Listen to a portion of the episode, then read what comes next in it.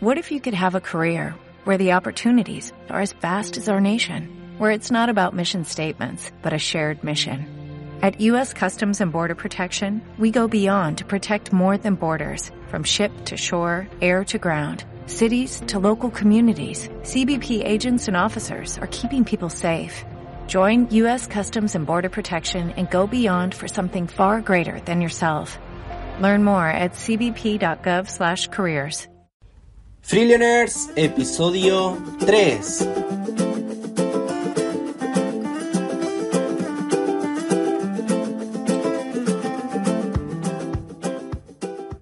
Muy buenas, ¿qué tal? ¿Cómo estás? Bienvenido un día más a Freelaners, el programa, el podcast donde hablamos sobre todo lo relacionado con el mundo de los negocios, casos de empresa, noticias recientes sobre el mundo empresarial y bien, mi nombre es Lautaro, soy emprendedor y empresario y luego de esta presentación ya vamos al tercer episodio en donde vamos a hablar sobre el caso de Subway. Ojito, ojito. Bueno, durante años ha sido catalogada como la franquicia número uno a nivel internacional y hoy es la cadena de restaurantes con más locales en el mundo. Para los que no sabrán qué es Subway, es una empresa estadounidense, es una cadena de restaurantes de comida rápida especializada en la elaboración de sándwiches y también se acompaña con bocadillos, ensalada y en algunos países hasta pizza por ración. Está presente en más de 100 países con más de 45.000 establecimientos. Como comentaba, es la cadena con más establecimientos en el mundo. Bien, vamos a las competencias. Si bien no tiene alguna competencia directa, se podrían resaltar McDonald's, entre otras, y Kentucky Fried Chicken, pero ¿por qué no es tan directo? Porque Subway es algo más saludable, lo que hace que la competencia no sea tan directa y el buyer persona que, tienen no es algo tan parecido a lo que es McDonald's o como puede ser KFC. Eh, bueno, son empresas del mismo calibre, así que por eso se podría decir que dentro de todo que es una competencia. Bueno, vamos a ver un poco a la historia de lo que de cómo inició Subway. En 1965, Fred De Luca pidió un préstamo de mil dólares a su amigo de la familia Peter Buck, o Peter Buck, dependiendo cómo se quiera decir, para poner en marcha su primer establecimiento en de sándwiches en Bricksport. Y bueno, con él quería costear y ganar un poco de dinero para costear la universidad, básicamente. Desde ese momento, Peter y Fred se convirtieron en socios y bueno, desde ese inicio quisieron cambiar la industria de la comida para siempre. La tienda fue cambiando de nombre, inició con Pete's la tienda fue cambiando de nombre, inició con Submarines y luego quedó solamente Subway.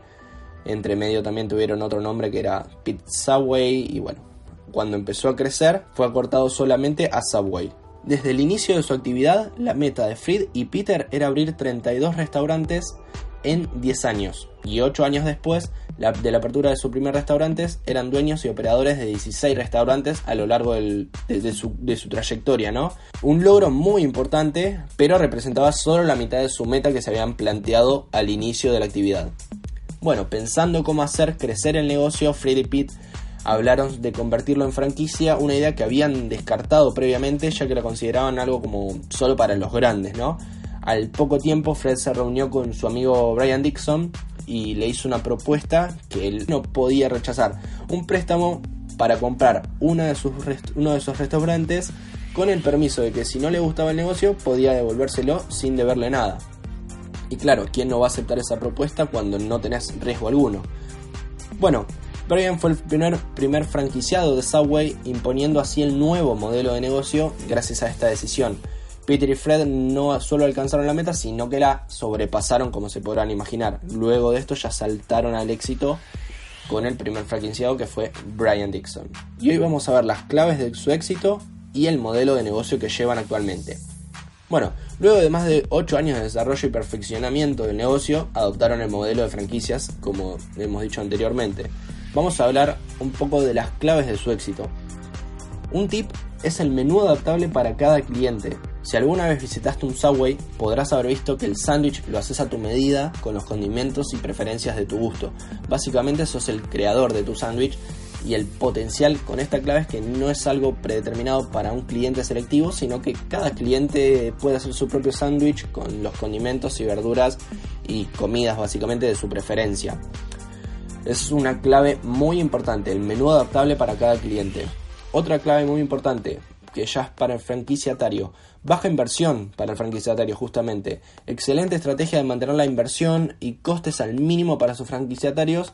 Es muy interesante esta clave para escalar la, la cantidad de franquicias, ya que al tener una baja inversión para el franquiciatario y unos buenos costes para mismo para esta persona, se, se acorta mucho la inversión y así pueden hacer crecer mayormente sus franquicias. Tercer, tercer clave o tip Simplicidad de operación de la franquicia y procedimientos claros. Esta es una de las de mis favoritas, ya que la empresa se preocupa por presentar una operativa de la franquicia muy, muy simple, ¿no? Que, no conlleva trabajo en cocina ni salida de humos. Eh, ¿Qué significa esto? Por ejemplo, todos los embutidos y comidas precortados, que permite no tener que cocinar todo y desperdiciar tiempo y dinero en la cocina, ¿no? Y lo más importante, la rapidez al servirse. Cuando visitas un establecimiento de Subway, a los 10 minutos ya estás comiendo algo fresco, rico y dentro de todo que sano. Marca con reconocimiento mundial, algo muy clave que es la franquicia con mayor crecimiento del mundo y actualmente, como hemos comentado anteriormente, cuenta con más de 45.000 tiendas repartidas en más de 100 países. Ojito que no es poco es algo muy potente para lo que es una franquicia, ya que si sos un franquiciatario de esta franquicia, vas a tener un potencial eh, muy grande. Lo que hablábamos en el anterior episodio, cuanta más repercusión positiva en el mercado tengas, más conocimiento para el cliente, más fidelización vas a poder conseguir con el mismo. Se encarga de generar confianza. Ese es otro tip, el tip número 5 los sándwiches y las ensaladas se preparan ante el cliente, enfrente del cliente y la elección de los complementos es libre. Eh, nos vamos a sentir más seguros al ver que lo preparan delante nuestro y no eh, algo que está detrás, digamos, de, la cena, entre comillas, y vemos que todo es fresco y que la comida la estamos eligiendo nosotros. Bueno, vemos cómo nuestros amigos Freddy y Peter aplicaron el modelo de negocio de las franquicias y llevaron su negocio a otro nivel completamente porque hoy es una franquicia reconocida a nivel mundial y como hemos dicho es la franquicia con mayor crecimiento exponencial en los últimos años. Un claro ejemplo de éxito en las franquicias. Y aquí te dejo otra pregunta, ¿qué otras claves notas que hizo Subway para lograr el éxito?